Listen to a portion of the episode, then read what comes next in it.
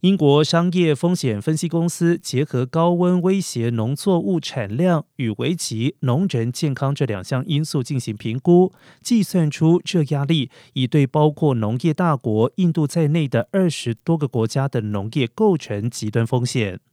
估计此一威胁到了二零四五年将扩及占目前全球粮食生产百分之七十一的六十四国。包括主要经济体中国、印度、巴西，还有美国。